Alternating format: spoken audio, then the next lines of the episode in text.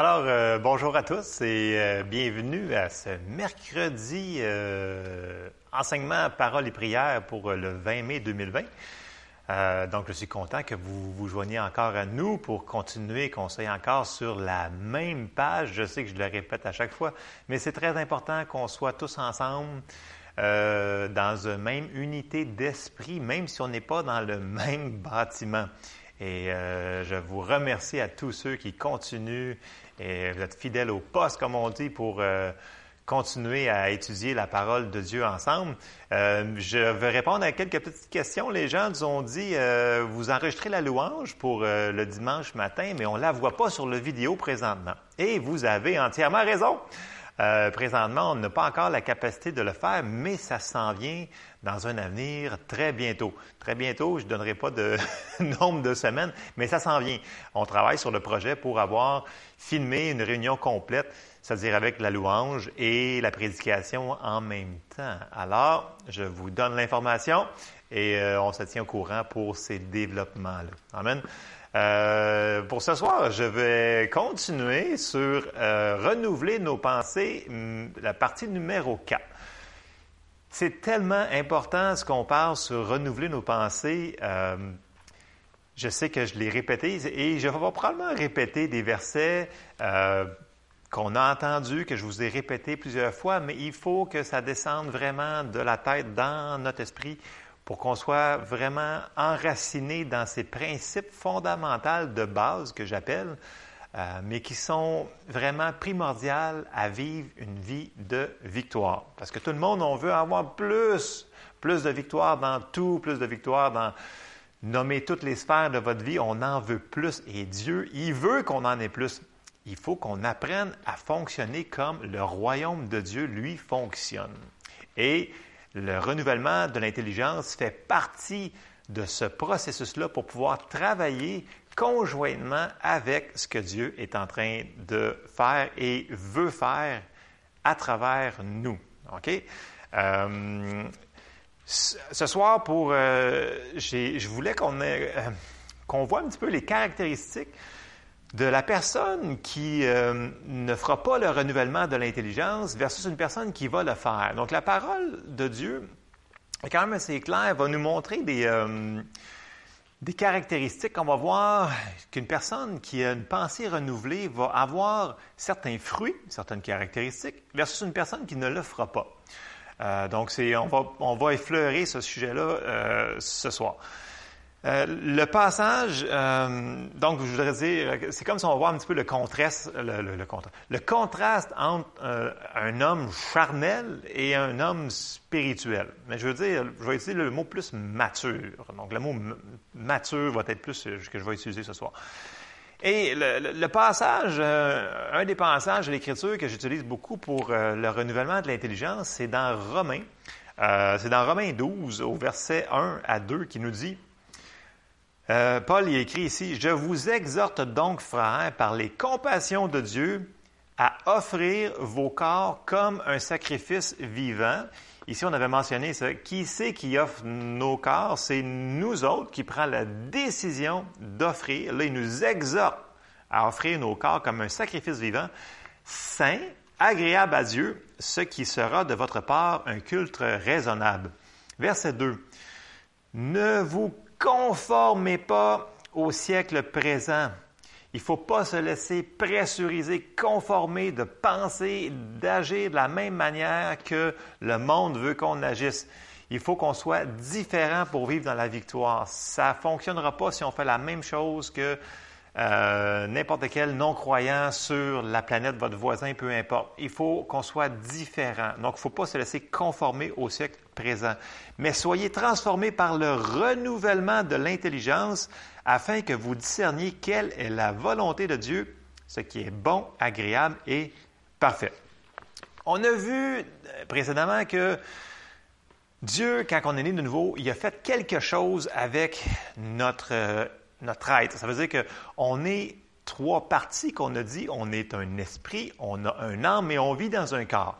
Et la chose la plus merveilleuse qui nous est arrivée, c'est que quand on est né de nouveau, notre esprit y est changé, il est né de nouveau instantanément. Donc, c'est la seule partie de notre corps que euh, d'un coup, poup, c'est arrivé et notre esprit, il est nouveau, il est changé. Il n'est pas, euh, pas renouvelé, il n'est pas rembourré, il n'a pas, euh, pas été patché, il est complètement né de nouveau. OK? Par contre, on a vu que notre âme et notre corps, eux, il faut qu'on fasse quelque chose avec. Et ça nous dit, dans plusieurs versets qu'on a vus dans les passages, que c'est nous autres qu'il faut qu'ils décident de faire quelque chose avec pour pouvoir marcher dans les promesses de Dieu. Euh, Jésus, il, a payé le prix pour, pour tout notre être entier, esprit, âme et corps.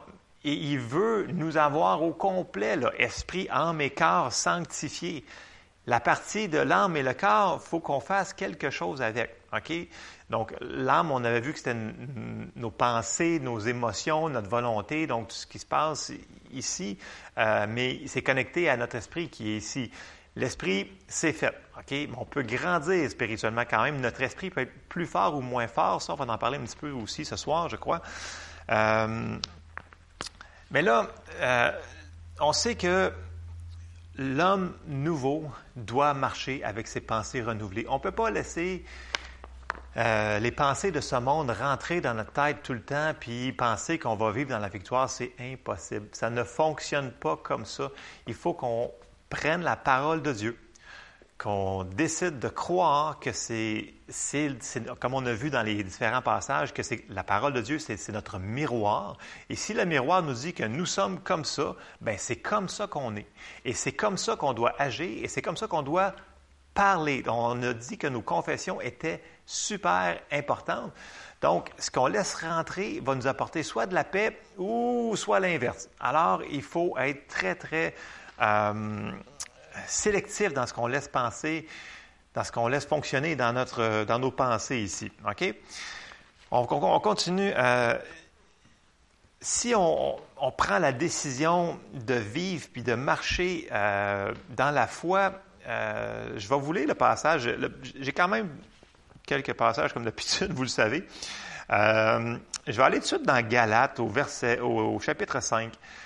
Et dans Galates 5, on va commencer au verset 16. Vous allez voir ce que Paul écrit euh, à l'église euh, de Galates. Ça dit, Galates 5, 16, ça nous dit, je dis donc, marchez selon l'Esprit. Alors Paul est assez précis, il dit, marchez selon l'Esprit et vous n'accomplirez pas les désirs de la chair.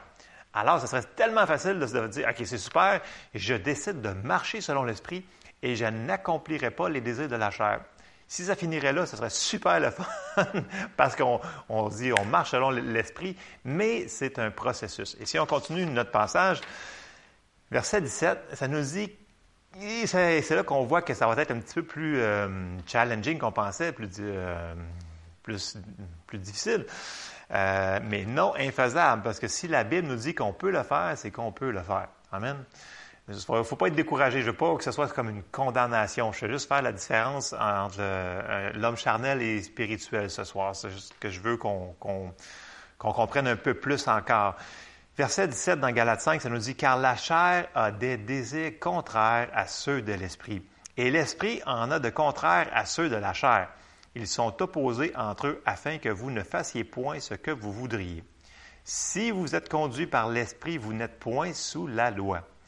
Or, les œuvres de la chair sont manifestes.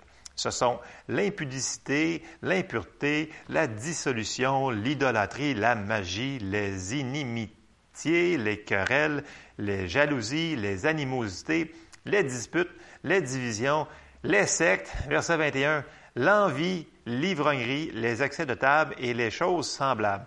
Je vous dis d'avance, comme je l'ai déjà dit, que ceux qui commettent de telles choses n'hériteront point le royaume de Dieu. Alors là, Paul, il fait le, le portrait complètement opposé. Il dit, écoutez, si vous marchez selon l'esprit, vous ne ferez pas ces choses-là. Mais si vous laissez la chair prendre le dessus, parce que la chair, on a dit qu'il fallait s'en dépouiller, parce que la chair, elle est encore là. Oui, on y touche encore. Oui, c'est encore là, cette affaire-là. Ben oui. tant qu'on ne sera pas glorifié, sorti de cette terre, on va avoir la chair à à, vivre avec, si on peut dire. Mais ça nous dit qu'il faut crucifier la chair. Il faut mettre la chair en dessous. C'est ça qu'il faut faire. Il faut marcher selon l'Esprit. Et la seule manière qu'on va être capable de faire ça, c'est de mettre la parole de Dieu dans nos têtes et penser comme la Bible nous dit de penser que l'on est. Et quand on va se voir comme la Bible nous dit qu'on est, on va pouvoir marcher facilement dans l'esprit. Je continue. Galates, là on vient de lire le, verset 21. Si on s'en va au verset 22, ça nous dit, là tout le monde, vous le connaissez bien entendu, ça parle des fruits de l'esprit. On vient de voir là que quand on marche selon la, chair, on vient de voir des choses pas tellement super le fun. Puis on arrive au verset 22, c'est qui nous dit Mais le fruit de l'esprit, c'est l'amour, la joie, la paix, la patience, la bonté, la bénignité. c'est ici la bénignité que même que je prononce mal. Ça veut dire euh, bienveillance pleine de douceur, on va dire bonté. La, fidélité, non, c'est pas bonté parce que bonté, on l'a vu, c'est, vraiment euh, bienveillance euh, pleine de douceur. Ensuite de ça, la fidélité, la douceur, la tempérance. La loi n'est pas contre ces choses. Ceux qui sont à Jésus-Christ ont crucifié la chair avec ses passions et ses désirs. Alors là, il nous montre tout plein de beaux fruits que, que l'homme spirituel qui va marcher, qui va se dépouiller de l'homme charnel, va marcher dedans. Et c'est vraiment le contraire. On parle de paix, on parle de, marcher d'une manière que finalement, ça va être et ça va ressembler au royaume de Dieu. Et c'est pour ça que Jésus y est venu, c'est pour nous donner ça. Et nous autres, on a un petit bout de chemin à faire, c'est qu'il faut que on se dépouille du vieil homme et qu'on revête comme un manteau l'homme nouveau. Et on va avoir les fruits de l'esprit qui vont être en manifestation dans notre vie. Et on doit le faire, c'est une décision. On voit que c'est vraiment l'antipode, c'est complètement différent. Paul, il nous dit dans Galates, si on recule un petit peu en arrière au chapitre 2, ça nous dit, au verset 20, 20 Galates 2, 20, ça nous dit, J'ai été crucifié avec Christ, et si je vis, ce n'est plus moi qui vis. Là, on voit que Paul, il y a une révélation de ce que Jésus a fait, puis de la manière qu'il vit, qui est complètement différent. Euh, lui aussi, il avait la, chair à, à, à, combattre, lui aussi, mais il a décidé de s'identifier avec la parole qui nous dit, j'ai été crucifié avec Christ, et si je vis, ce n'est plus moi qui vis, c'est Christ qui vit en moi. Et si je vis maintenant dans la chair, je vis dans la foi au Fils de Dieu, qui m'a aimé et qui s'est livré lui-même pour moi. Il faut le faire à chaque jour, il faut se dépouiller du vieil homme et revêtir l'homme nouveau. Il va falloir qu'on fasse comme Paul, puis dire, j'ai été crucifié avec Christ et je vais crucifier ma chair, en parenthèse, comme on dit souvent. Il faut crucifier la chair. OK? Il ne faut pas la laisser faire tout ce qu'elle voudrait faire. Si on lui a nourri cette chair-là par de bonnes choses, bien, elle va vouloir faire plus de bonnes choses. Mais il faut toujours faire attention euh, il y a une expression en anglais de ne pas lui faire confiance plus loin qu'on peut lancer notre chair, mais elle est là. Donc, il faut quand même prendre une décision euh, de marcher différemment de ce que la chair voudrait faire elle-même. Elle est l'opposé de marcher dans l'esprit. Euh, et la manière de réussir, c'est de laisser la parole de Dieu rentrer dans nos esprits et dans nos pensées. Et c'est cette parole-là qui va nous transformer et qui va nous permettre de marcher d'une manière différente. Parce qu'on l'a dit, lorsqu'on va la laisser rentrer, euh, euh, la parole de Dieu nous change, elle va changer la manière qu'on pense et on va se voir comme Dieu veut que l'on se voit. Parce qu'on avait dit que si on se voit comme si on est toujours, ah, on n'est que des pécheurs euh, sauvés par grâce, puis on est, on est faible, on est ici, on est ça, ben c'est de la manière qu'on va marcher et on ne vivra pas dans la victoire. La Bible nous dit de, de se regarder comme dans le miroir de la parole qui nous dit, si ça nous dit on est plus que vainqueur, bien on est plus que vainqueur. Les gens disent, ouais, mais tu ne comprends pas, des fois je fais des erreurs, je fais ci, je fais ça. Oui, mais ça n'empêche pas que si Dieu a dit, on est plus que vainqueur, on est plus que vainqueur. Il faut mettre, il faut marcher par la foi. Il faut faire la même chose que lorsqu'on a décidé de donner notre vie au Seigneur. On a dit, OK, je ne comprends pas tout, mais je crois que Jésus est mort sur la croix pour mes péchés et je le crois dans mon cœur et je le confesse de ma bouche et je vais être sauvé. Et je te remercie Seigneur. Et là, tout d'un coup, le miracle est arrivé. On a été sauvé, on a été né de nouveau. Et si ce principe-là est bon pour le plus grand des miracles du monde, qui est la nouvelle naissance, le royaume de Dieu fonctionne aussi comme ça pour les autres choses. Il va falloir le croire de notre cœur, qu'on est comme la parole de Dieu nous dit que l'on est. Et il va falloir aussi le confesser de notre bouche.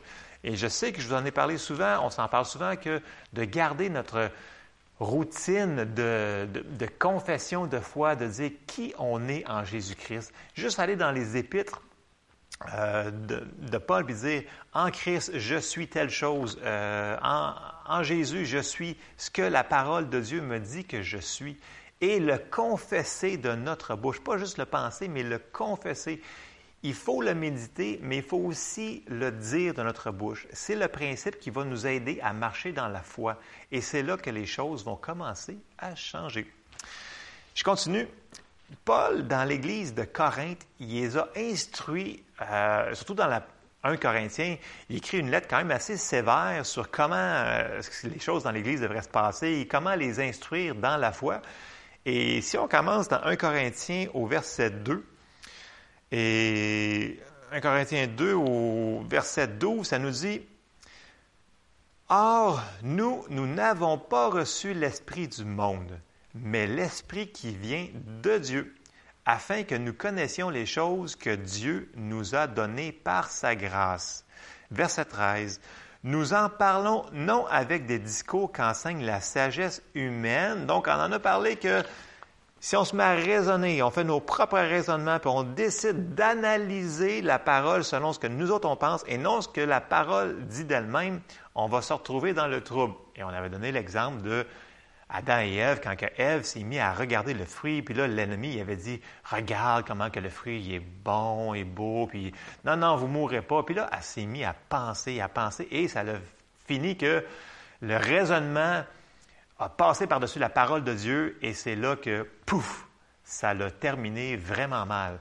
Et c'est la même chose dans nos vies, même dans les petites choses. Lorsqu'on décide de dire, ah non, écoute, ah, c'est la parole de Dieu, mais c'est pas grave, c'est une petite affaire, je pense que c'est mineur.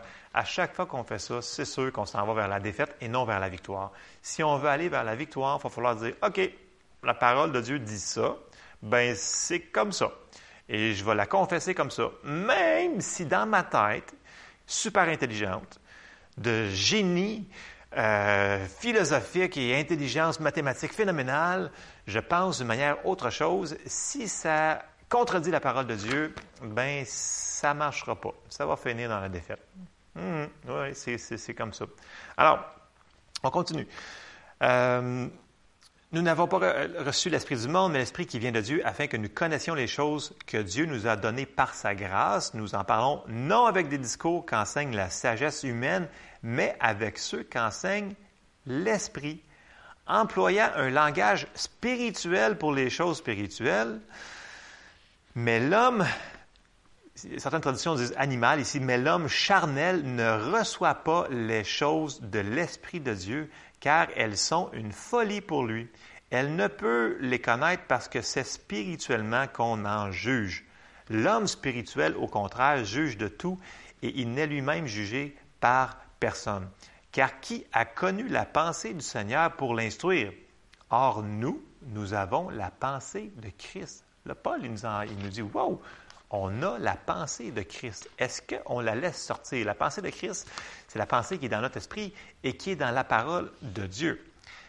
Et tout de suite après le chapitre 2 qu'on vient de voir la fin, quand on commence au, chapitre 3, on va voir des caractéristiques de l'homme charnel. Et il y en a une qui est très facile à reconnaître. C'est comme un genre de checklist pour voir si on est en train de, de, de, pédaler dans le vide, si on reconnaît cette caractéristique-là qu'on va voir bientôt, on peut tout de suite se rattraper et dire Wow, il faudrait que je change la manière que j'agis et je pense. On va commencer à lire 1 Corinthiens au chapitre 3, au verset 1, qui nous dit parce que c'est comme c'est vraiment c'est la suite du, chapitre 2, ça, se suit là. Pour moi, frère, ce n'est pas comme à des hommes spirituels que j'ai pu vous parler, mais comme à des hommes charnels, comme à des enfants en Christ. Je vous ai donné du lait, non de la nourriture solide, car vous ne pouviez pas la supporter et vous ne le pouvez pas même à présent parce que vous êtes encore charnel. En effet, puisqu'il y a parmi vous de la jalousie et des disputes, n'êtes-vous pas charnel? Et ne marchez-vous pas selon l'homme? Quelqu'un, quand l'un dit moi je suis de Paul et un autre moi d'Apollos, n'êtes-vous pas des hommes? Et là, ça continue, verset 5, etc., qui nous parle de moi j'ai arrosé, puis là, il dit ben moi c'est Paul qui est mon, euh, qui est mon enseignant. L'autre dit ben non, moi c'est Apollos. Puis là, il commence à se chicaner. Et il dit aussi de la jalousie, mais quand on voit de la dispute, de la chicane. C'est une des preuves que l'on marche selon la chair. Et euh, dans un passage de l'Écriture, ça nous dit que où est-ce que la dispute, il y a toute mauvaise œuvre. Ça veut dire que c'est là qu'on ouvre une porte à l'ennemi pour rentrer, puis il va être là pour rajouter, euh, comme on dirait, du gaz sur le feu, parce que là où est-ce qu'il y a de la dispute, toutes mauvaises œuvres euh, sont là aussi. La dispute, si on voit qu'on est en train de rentrer dans une chicane avec euh, quelqu'un ou avec des personnes, il faut couper ça le plus vite possible. C'est une des indicatifs qu'on est en train de marcher selon la chair. Et c'est très dangereux parce que ça va nous amener à faire des choses vraiment irraisonnables que normalement on ne ferait pas, mais que dans cette, quand il y a de la chicane, il y a comme un esprit de chicane qui est là et on peut faire des choses qu'on se dit, hey, moi, j'aurais jamais fait ça de ma vie. Puis finalement, on va le faire. Donc, quand on voit de la dispute, de la chicane, même si c'est de la chicane dans le, dans le noyau familial à la maison, ça ne devrait pas être là. La chicane, même dans l'Église, quand on voit deux, trois personnes qui se chicanent à cause que la musique était trop forte un matin ou n'était pas assez forte ou euh, telle affaire, ça n'a pas été fait de ma manière, puis là, il commence à avoir de la chicane, ça ne devrait pas. Ça, c'est marcher selon l'homme charnel. Et la Bible nous dit de ne pas faire ça, parce que ça ouvre la porte à l'ennemi pour pouvoir rentrer et faire beaucoup de dommages. Et là, il risque d'avoir des paroles qui vont sortir de notre bouche qui ne sont pas, ne devraient pas être dites, parce que nos paroles, ils peuvent blesser plus qu'un épée, ça nous dit nos paroles sont très puissantes. Il faut faire attention à ça. Donc, un petit checklist. La dispute, la chicane, hmm, il faut faire attention. OK? On continue. Euh, c'est sûr que ce que je vous dis là, comme on répète depuis plusieurs semaines, c'est une décision. Je n'ai pas dit que ça allait être facile, mais je vous encourage ce soir. Ne lâchez pas. La parole de Dieu nous dit vous, petits-enfants, vous êtes de Dieu, c'est dans 1 Jean 4.4, euh, et, vous, les avez vaincus parce que celui qui est en vous est plus grand que celui qui est dans le monde. Dans tout ça, il ne faut jamais oublier que, hey, le Seigneur, il est avec nous et il est pour nous. Fait que peu importe ce que l'on vit, ce que l'on passe, le Saint-Esprit est en nous pour nous enseigner. C'est le meilleur des professeurs, des enseignants, des consolateurs qu'il n'y a pas sur la terre et il est là pour nous aider à marcher vers ce processus-là de victoire. Il ne faut pas lâcher. Il faut être persévérant. Ça nous dit que c'est un processus qu'on va faire là de renouveler nos pensées. Donc, il faut entendre et entendre et entendre la parole de Dieu. La foi va monter, euh, nos, nos, pensées, ils vont changer. Et je sais qu'il y a des gens, des fois, on vit des situations qui sont tellement, qui nous semblent impossibles. Je ne pourrais jamais me défaire de cette habitude-là, de cette addiction-là. La parole nous dit que oui, on est capable. Et il va falloir qu'on prenne une décision de faire le principe, de foi qu'on a parlé tantôt, c'est-à-dire le croire de notre cœur, trouver un verset qui, qui a rapport à notre situation et le confesser de notre bouche. Vous savez, euh, comme on l'a dit tantôt, il faut qu'on se voit comme Dieu veut qu'on se voit au travers de sa parole. Il veut qu'on se voit plus que vainqueur. Il veut qu'on voit que notre ennemi, là, ben, il est sous nos pieds. Pas peut-être, pas si aujourd'hui vous n'avez pas tombé ou vous avez rien à vous battre. Non, ça dit, il est déjà sous nos pieds. Il faut qu'on se voit comme Dieu veut que l'on se voit. Et c'est comme ça qu'on va vivre une vie de victoire.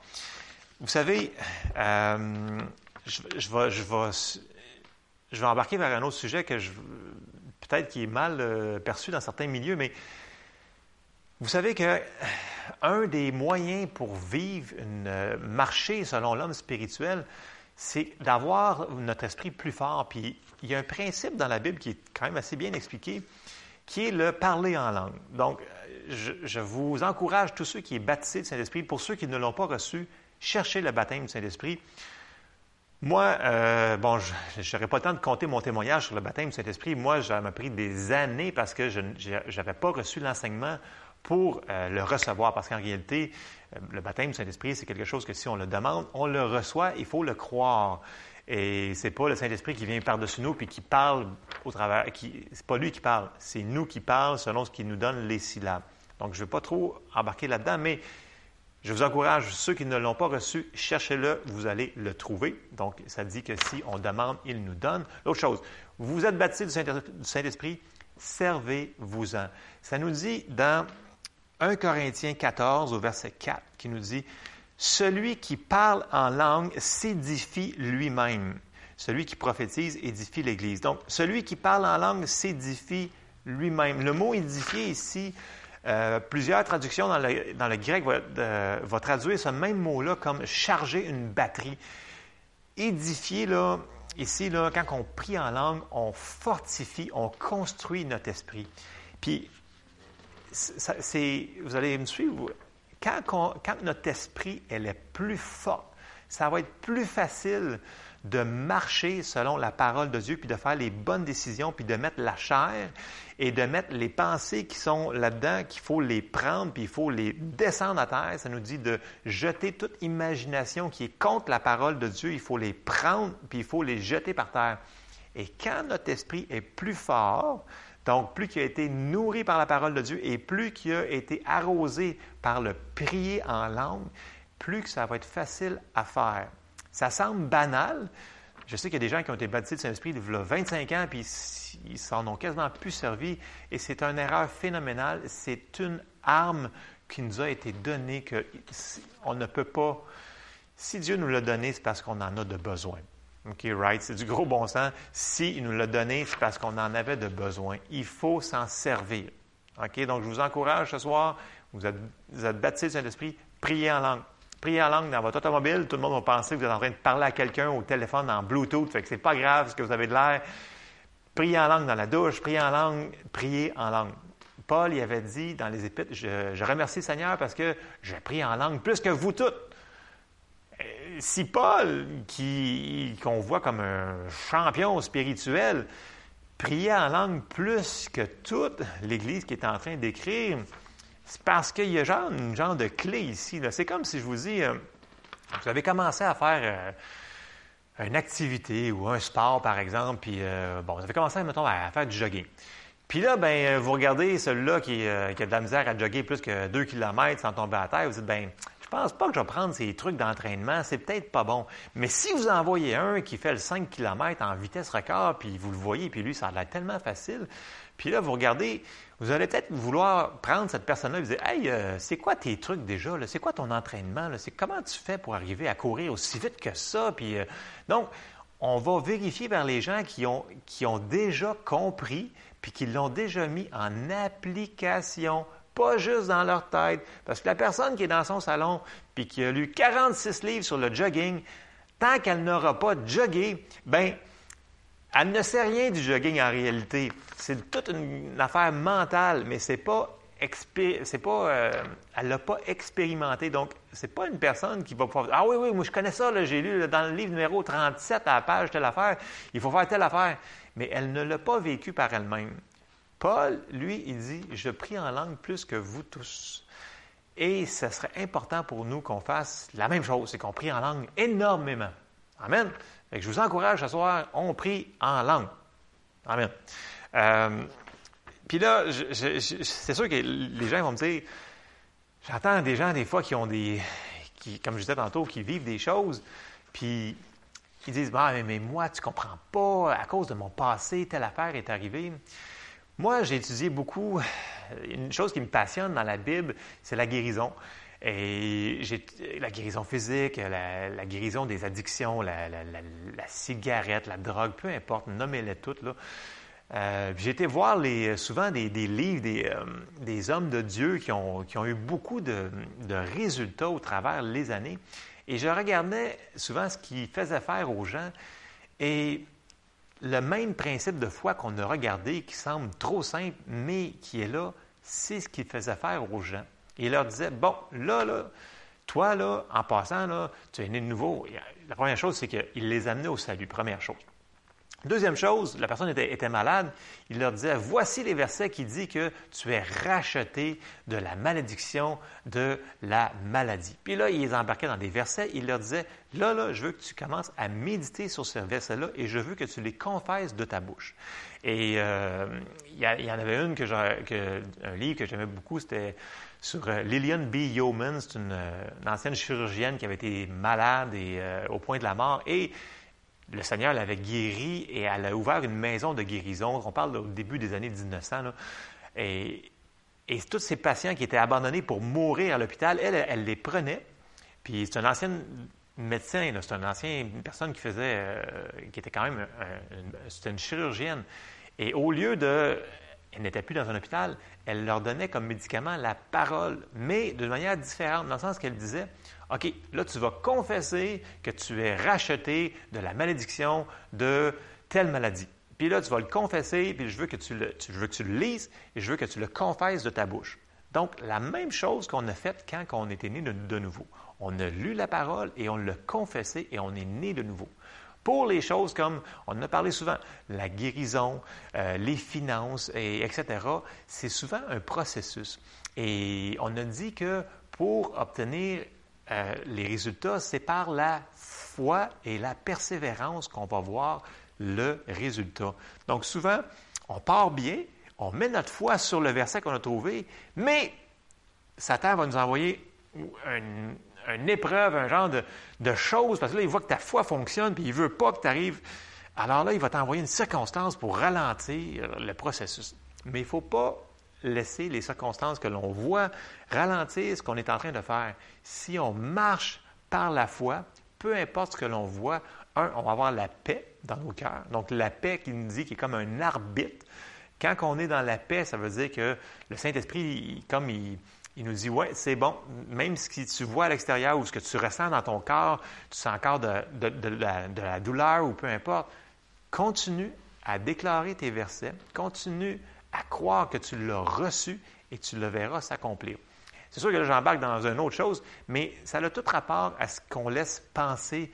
Ça part par le renouvellement de notre intelligence. Si on décide de croire vraiment que la Bible, c'est la parole de Dieu inspirée, c'est l'autorité finale dans nos vies, bien, on va la rentrer dans notre cœur, on va la lire, on va l'écouter, on va entendre des enseignants qui vont nous dire Hey, c'est ci, c'est ça. Puis on va écouter des gens qui ont des résultats en plus. Puis là, on va voir, ouais, on va faire ça comme ça, parce que moi, je crois que ça, c'est l'autorité finale. Et ça nous dit que, or, sans la foi, c'est dur de lui plaire? Non. Ça nous dit, sans la foi, il est impossible de lui plaire. Donc, dans toute cette affaire-là de renouveler l'intelligence, il va falloir qu'on continue à marcher par la foi. Alors, il va falloir qu'on décide de se dépouiller de l'ancien homme puis de revêtir l'homme nouveau par la foi. Pas par des, euh, des gestes, comme je viens de faire. C'est pas comme euh, je dis, ah, je revais l'homme nouveau. Non, non. On fait des choses concrètes comme la parole nous dit de faire. Alors, je vous encourage, continuez à faire vos confessions de foi, continuez à, dire qui vous êtes en Jésus, juste en allant dans les épîtres de, Paul. trouver, il y, a, même différents livres. J'avais déjà, même euh, M. Jean-Élie Teferi, quand il est venu, nous avait laissé des feuilles sur qui nous sommes en Christ. Et lui, ses confessions de foi qu'il fait, là, je pense que ça a donné comme genre trois pages et demie juste de confession de qui il est en Christ. Et c'est des confessions qu'il fait depuis des années. Il dit ça a changé sa vie parce qu'il il a réalisé, ça, ça devient de plus en plus réma dans son cœur, réalité, qui il est en Christ. Donc, il confesse ces choses-là. Euh, c'est un parmi tant d'autres que je vous nomme on va, il y a Kenneth Hagan qui a un livre en lui, toutes les promesses dans la Bible qui nous dit en qui nous sommes, ce, ce que nous avons reçu, ce qui est pour nous.